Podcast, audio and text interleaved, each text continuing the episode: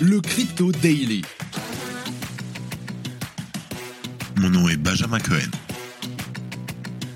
Et vous êtes bien sur le Crypto Daily.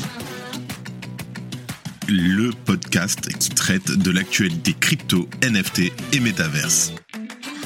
Dans vos oreilles, chaque jour, du lundi au vendredi.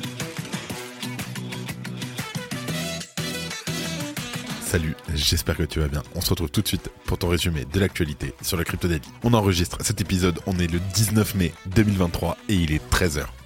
Avant de commencer, est-ce que tu es sur le groupe Telegram? En effet, on a créé un groupe exclusif pour les auditeurs du podcast.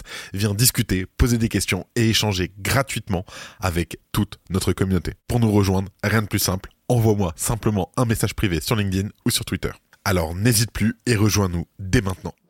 Dans l'épisode d'aujourd'hui, environ tous les 4 ans, et pour être plus précis, tous les 210 000 blocs de transactions, le code du réseau Bitcoin lui fait exécuter un halving.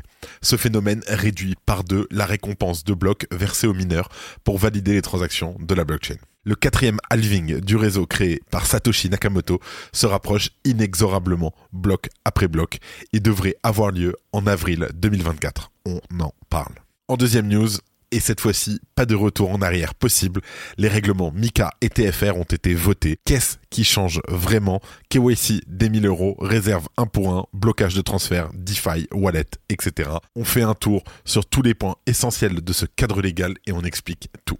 Et pour terminer, Ripple a annoncé l'acquisition de l'entreprise suisse Metaco, spécialisée dans le stockage et la sécurisation de crypto-monnaies. Son expertise sera mise à profit pour élargir la gamme de produits à la clientèle institutionnelle de la firme californienne. Dans un contexte de concurrence croissante, l'opération de Ripple vise à augmenter son influence à l'international.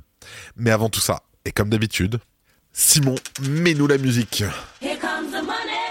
Here we go. Ah, et ça faisait longtemps, on est sur une journée rouge. Non, je rigole, on est habitué maintenant. Bitcoin, moins 2% à 26 850 dollars. Ether, moins 1% à 1800 dollars. Le BNB, moins 1,5% à 310 dollars. Le XRP, qui monte très légèrement malgré l'annonce, mais qui reste en hausse sur 7 jours à plus 8% à 0,46%. Le Cardano, moins 2,5% à 0,36 dollars. Le Dogecoin, plus 2% sur la semaine, le Polygon plus 3% sur la semaine à 0,87 dollars.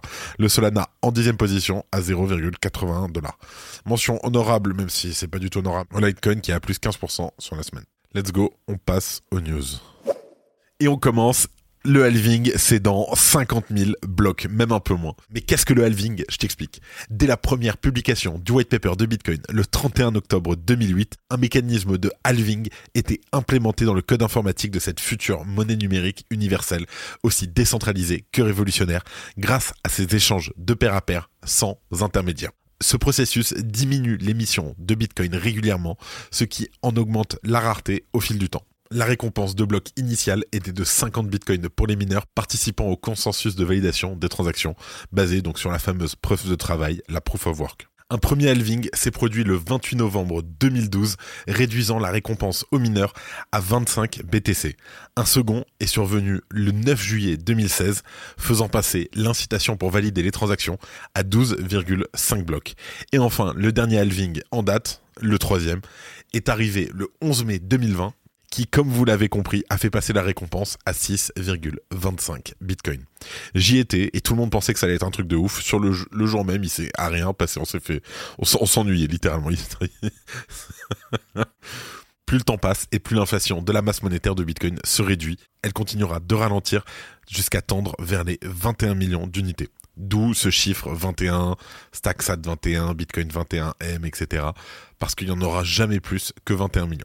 Alors, si l'événement est tant attendu, c'est aussi parce qu'il a marqué, jusqu'ici du moins, les départs de forts bull run pour le cours du Bitcoin. D'après les décomptes, jusqu'au prochain halving disponible sur la toile, le quatrième halving devrait se produire dans à peu près 49 560 blocs au moment où on enregistre cet épisode. Le réseau Bitcoin valide en moyenne un bloc de transaction toutes les 10 minutes. Cette merveilleuse mécanique de précision effectue ces transferts 24 heures sur 24, 7 jours sur 7 depuis plus de 14 ans désormais et sans avoir besoin de banquier. Cela nous permet d'estimer que le quatrième halving se produira autour du 27 avril 2024.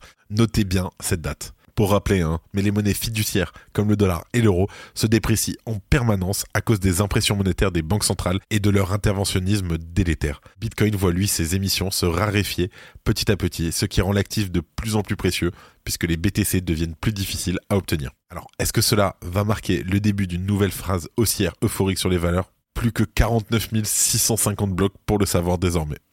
En tout cas, on l'espère tous.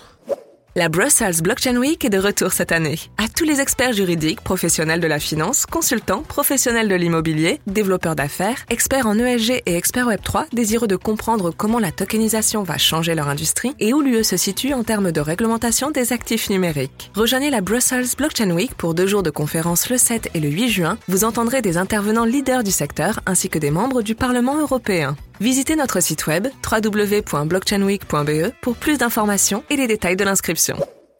En deuxième news, on parle de MICA et TFR qui ont été définitivement adoptés par l'Union européenne. Alors, Market in Crypto Asset, MICA, et le Transfer of Funds Regulation, TFR, ces deux importants volets de la réglementation des cryptos en Europe qui ont fait couler beaucoup d'encre ces dernières années. Au fil du temps, ces projets de loi ont évolué, parfois en faisant planer de grosses craintes sur la compétitivité, comme par exemple le spectre d'une interdiction du minage avant qu'une telle éventualité soit abandonnée. Désormais, les textes définitifs de Mika et TFR sont actés. Ceux-ci ne bougeront pas dans cette première version et verront leur entrée en vigueur dès 2024. Donc on va voir rapidement le règlement TFR, puis on va rappeler la version finale de Mika. Alors, le règlement TFR oblige les acteurs crypto à fournir des informations d'identification sur les transactions, un KYC. La règle permet aux entreprises de signaler des activités suspectes aux autorités et également de décider de bloquer un transfert. Il y a trois cas différents. Il y a le transfert entre deux plateformes. La plateforme donneuse d'ordre devra transmettre à l'autre le nom, le prénom, l'adresse, le numéro de compte, le montant, le portefeuille de destination, la date et le lieu de naissance alors que la plateforme qui reçoit la transaction devra avoir le nom, le prénom, adresse, numéro de compte. Imaginez. Il y a aussi des règles pour un transfert entre une plateforme et un self-hosted wallet. Ledger, euh, Zengo, n'importe quoi, tout ce que vous avez. Même obligation que ce qu'on vient de dire pour la plateforme donneuse d'ordre, mais à partir d'une transaction supérieure à 1000 euros. Donc, le nom, le prénom, l'adresse, le numéro de compte, le montant, le portefeuille de destination, la date et le lieu de naissance. Ensuite, le transfert entre deux self-hosted wallets, pas de règles. T'es rassuré là, hein voilà, donc ça c'était le TFR, maintenant place au règlement MICA. Est-ce que tu as du mal à saisir Son but, c'est très simple. C'est pour commencer la lutte contre le blanchiment d'argent, la protection des consommateurs et la lutte contre le financement du terrorisme. On se souvient tous malheureusement de la question du proof of work qui a agité la cryptosphère. Finalement, le règlement MICA s'est recentré principalement sur ces trois points. L'autorisation d'exercer des prestataires de services, les stablecoins, et la traçabilité des opérations. Ensuite, il y a aussi l'introduction des CASP, CASP, Crypto Asset Service Provider, CASP. Alors le texte MICA crée le concept de CASP, c'est-à-dire l'ensemble des entreprises qui fournissent un service pour les cryptoactifs, un peu comme les PSAN en France. Elles seront supervisées par l'AEMF, l'AMF mais version européenne. Pour les stablecoins, les réserves de stablecoins doivent être protégées en ratio 1 pour 1 pour pouvoir assurer la stabilité des fonds. L'utilisateur du stablecoin pourra être remboursé à tout moment et sans frais. Il n'y a pas d'exception pour les stablecoins algorithmiques en ce qui concerne la création de nouvelles crypto-monnaies. L'émission d'une nouvelle crypto sera plus encadrée. De plus, l'AEMF et l'ABE pourront restreindre l'émission de nouveaux tokens si nécessaire. Comment Je sais pas, mais... Lutte contre le blanchiment d'argent. Les cryptos devraient être soumises aux mêmes règles que les monnaies fiat. Les transferts devront être traçables pour identifier le receveur et le donneur en cas d'un contrôle ou d'une enquête d'où le TFR. Et enfin, la responsabilité des plateformes. Les CASP seront responsables des pertes d'actifs causées par des piratages ou des erreurs internes. Les NFT ne sont pour l'instant pas concernés par ces règlements, mais leurs cas sont à l'étude pour les intégrer plus tard au règlement si certains aspects de ces règlements peuvent diviser, le fait est que l'Union européenne fait figure de pionnière en matière de réglementation des cryptoactifs, tandis que d'autres puissances mondiales, comme bien sûr les États-Unis, brillent par leur manque de coordination et le flou qu'ils font peser sur l'écosystème. Ainsi, l'Europe pourrait attirer plus facilement des acteurs du Web3 grâce à ce cadre clair mais strict. On aime, on n'aime pas, on a tous beaucoup profité des cryptos, à un moment il est temps de, il est temps de réguler et de, et de protéger. C'est dur, mais c'est compréhensible. Merci d'écouter le Crypto Daily. Et en dernière news, Ripple fait l'acquisition de Metaco. Alors durant les prochaines années, le marché des crypto-monnaies a de fortes chances de connaître une croissance exponentielle.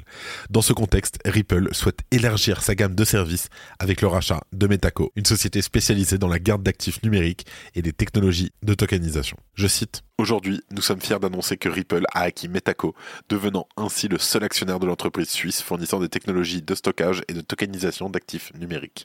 À hauteur de 250 millions de dollars, cette acquisition est un investissement conséquent pour l'entreprise californienne qui souhaite étendre sa gamme de produits à ses clients institutionnels. Toutefois, ce rachat n'implique pas de changement radical dans la direction de Metaco.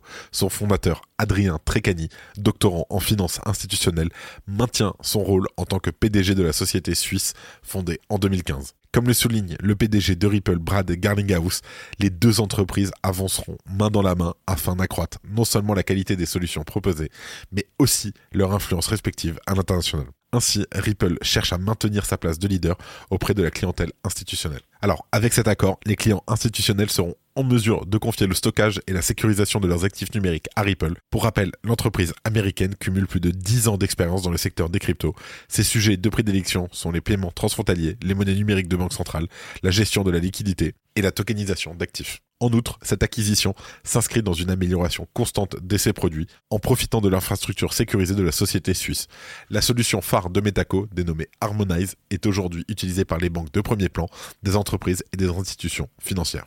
Bien entendu, en intégrant Metaco à son groupe, Ripple cherche à creuser la distance qui la sépare de ses concurrents, comme par exemple la banque new-yorkaise BNY Mellon, valorisée à 32 milliards de dollars, qui propose déjà un service de garde d'actifs numériques pour les gestionnaires d'actifs américains.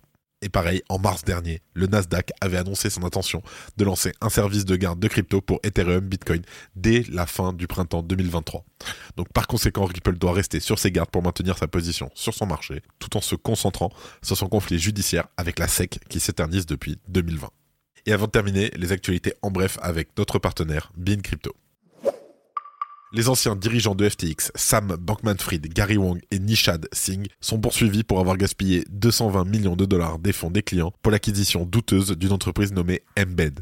L'acquisition aurait été finalisée alors qu'Alameda Research, le fonds d'investissement impliqué, était déjà totalement insolvable et les fonds utilisés auraient été les fonds des clients de FTX. La CFTC envisage de réguler la finance décentralisée selon son président de l'organisme, Rustin Benman. Les exchanges décentralisés pourraient être soumis à une réglementation de la CFTC ou de la SEC à l'avenir. La question de la classification des crypto-monnaies comme marchandises ou titres reste également un sujet de préoccupation qui nécessitera une réflexion toute particulière. Coinbase a annoncé le lancement de son service d'abonnement Coinbase One qui permettra aux utilisateurs de bénéficier d'une réduction de frais de transaction. Le service offrira également un accès 24/7 aux super clients et des commissions réduites pour le staking. Il sera disponible au prix de 29,99 dollars par mois. Le protocole de finance décentralisé Compound Finance est désormais compatible avec la solution de seconde couche Arbitrum. Le Texas a approuvé un projet de loi qui oblige les plateformes de crypto-monnaies à détenir des réserves suffisantes pour honorer tous leurs engagements envers leurs clients. Ce projet de loi instaure des règles de preuve de réserve et interdit de mélanger les dépôts des utilisateurs avec d'autres actifs numériques. Michael Saylor, cofondateur de MicroStrategy, a annoncé que l'entreprise s'intéressait au protocole Ordinals pour son potentiel en termes de développement d'applications. Blend, la plateforme de NFT développée par Blur, a connu une croissance impressionnante, dépassant les 100 000 Ethers en volume total, soit près de 300 millions de dollars. La plateforme permet aux utilisateurs d'emprunter et de prêter des NFT, y compris des objets de collection, des œuvres d'art et même des terrains virtuels. Merci d'avoir écouté le Crypto Daily. Abonne-toi pour ne rien manquer de l'actualité crypto, NFT et métaverse. Et retrouve-nous sur Twitter et LinkedIn pour plus d'actualités exclusives. Comme chaque semaine qui se termine, je tiens à remercier une nouvelle fois toute l'équipe du Crypto Daily. Merci à Quentin, Simon, Gabriel et Arthur. Je crois que j'ai tout dit. Fais attention à toi et à lundi pour un nouvel épisode. C'était Benjamin pour le Crypto Daily. Merci et à très vite.